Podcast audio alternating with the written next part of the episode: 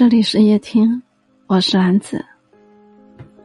世间很多美好的事物，并非是触手可及的，经过了时间的酝酿和打磨，结果才会显得格外珍贵。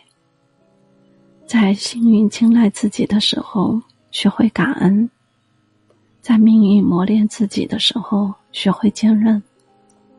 人生没有重来，也没有如果，但一定会有下一步，会有明天。要相信，所有失去的，将会以另一种方式归来。